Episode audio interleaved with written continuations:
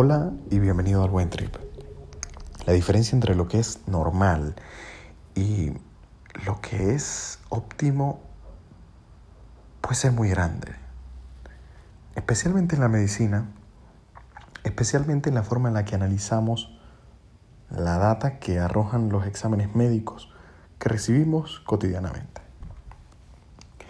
Y esto se expresa en muchos campos dentro de la medicina pero yo voy a utilizar hoy el ejemplo de la glucosa para explicarte por qué es importantísimo que entendamos qué es un valor de referencia y qué es un valor óptimo.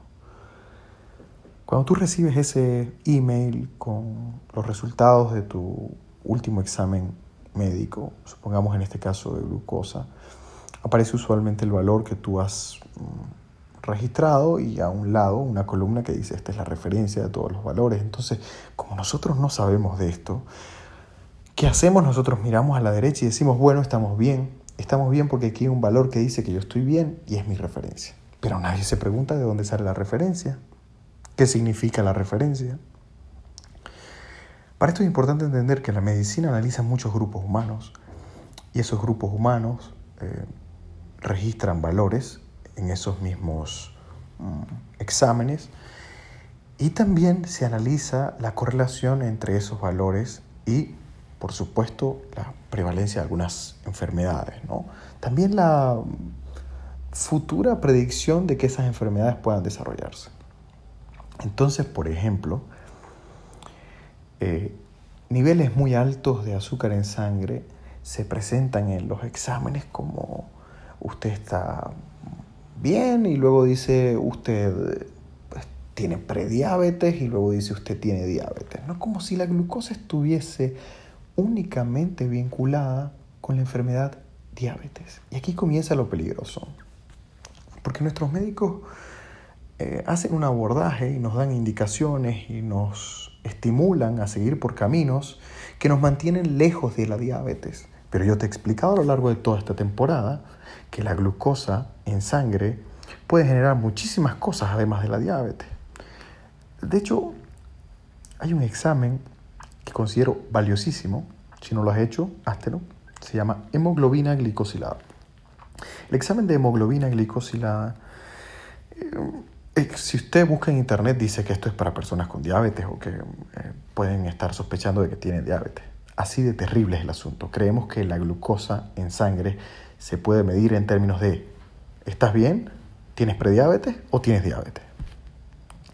Y resulta que la hemoglobina glicosilada mide la glicación de nuestras proteínas, específicamente las proteínas de los glóbulos rojos, la hemoglobina. ¿Y qué es esto? No es otra cosa que la caramelización de nuestro cuerpo por dentro. Es eso, es la unión de una molécula de glucosa que comienza a deteriorar una proteína. Y eso sucede con todos nuestros órganos. Entonces creemos que mientras no tenemos diabetes, estamos bien. Pero la realidad es que mientras mayor sea la glicación, es peor para nosotros. Acelera nuestro proceso de envejecimiento, facilita que desarrollemos otras enfermedades además de diabetes a largo plazo. Pero como la medicina suele ser un dato cortoplacista, mientras algo no esté claramente determinado, quizá en los próximos meses, en el próximo año, que haya un vínculo entre tu valor y entonces la enfermedad que se expresa, entonces la dan un poco como esto es normal, esto es así. Los seres humanos se van deteriorando a lo largo del tiempo y desarrollan eh, cardiopatías, cáncer, Alzheimer. Es tan terriblemente normal leía hoy una investigación que decía que para 2030 se estima que el 40% de las personas desarrolle cáncer en algún punto de su vida. Y yo no me conformo con eso. Eso puede ser normal. Eso puede ser lo estándar. Pero yo no quiero eso. Yo quiero que mi cuerpo esté en valores y en rangos óptimos. Y óptimos quiere decir, en el caso de la glucosa, que estamos muy lejos de lo que se acerca a la diabetes que no nos podemos ni parecer a esos valores. Que para estar realmente protegidos debemos hacer cambios drásticos en nuestra alimentación, no solo en el contenido, sino también en la forma en la que lo comemos y también en la frecuencia en la que comemos. Porque si no, básicamente estamos exponiéndonos a que gradualmente nuestra máquina se va dañando a través del proceso de glicación, que es uno de los principales responsables del envejecimiento acelerado. Es importante que sepas que el envejecimiento es, es la madre de un sinfín de enfermedades. El deterioro del envejecimiento genera enfermedades. Entonces, a mí no me interesa si yo estoy o no estoy en el rango de diabetes. A mí me interesa si yo me estoy protegiendo. Y es aquí en donde no podemos hacer caso a los valores que nuestro médico nos indica como lo aceptable, porque nosotros no queremos ese futuro aceptable en donde, pues, de cada 10 personas, 4 van a tener cáncer, ¿no?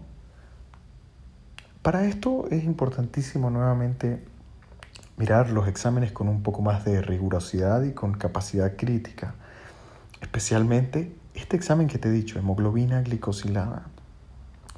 Es curioso que en la medida que me topo con más y más expertos, más y más científicos, se alejan más y más de las opiniones de la OMS para determinar qué es un valor aceptable.